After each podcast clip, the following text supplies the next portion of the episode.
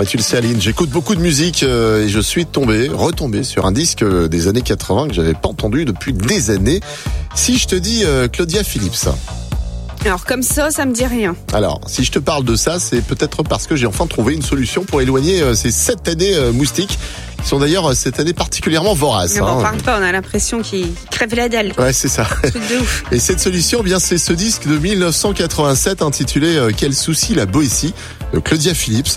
Le morceau en lui-même euh, n'a ni queue ni tête, hein, mais euh, il y a ça dedans. Moustique,